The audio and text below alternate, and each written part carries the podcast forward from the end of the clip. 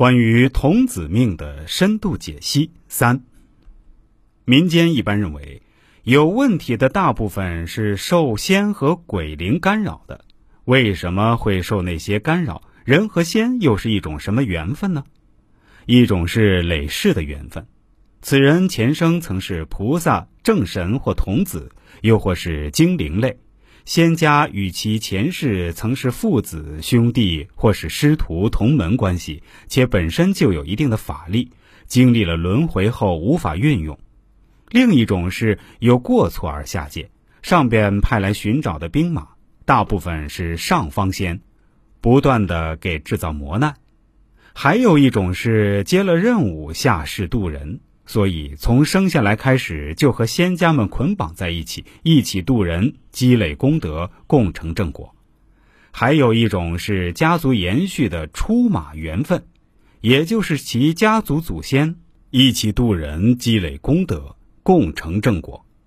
还有一种是家族延续的出马缘分。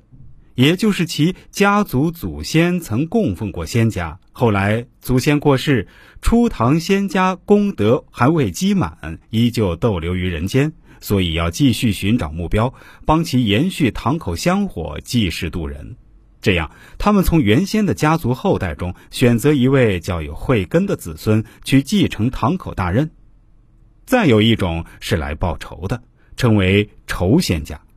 因此人在过去的某一世中曾经杀伤害过这些仙鬼或仙鬼的后代同类子孙们，今世因缘聚会讨债报仇来的。很多人当初读到初中或高中时就出现身体莫名其妙的不舒服，或成绩下降，或精神不好，于是就开始了寻仙问道。这也许就是问题孩童。下界后就跟仙家捆绑在一起的那种，因为本人没续上前缘，身上的仙家采取种种方法来引导他们去其他仙堂口找师傅，但这个找师傅的过程是很漫长、很漫长的，因为不一定遇到的就是他真正命里带他出堂缘分的师傅，但能找到第一个师傅，就已经是仙家准备带弟子出堂的第一步计划。一般这位师傅会告知你的身份来历，但也只是很微的点化罢了，不会多说什么具体的，只是嘱咐好好行善之类的话。所以这个过程是很漫长的，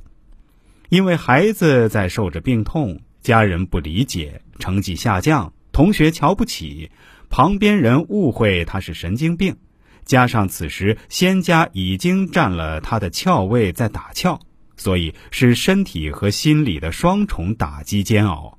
这些孩子本来美好的黄金青春，却天天备受身体和心理的煎熬痛苦，没人理解自己迷惑，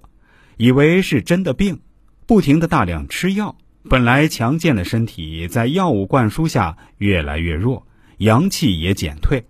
此时正好是怨亲讨债的好时机。因为身体处于阳气很旺的时候，怨亲债主是无法靠近人的。他们通过制造病难，大大减低人体的阳气。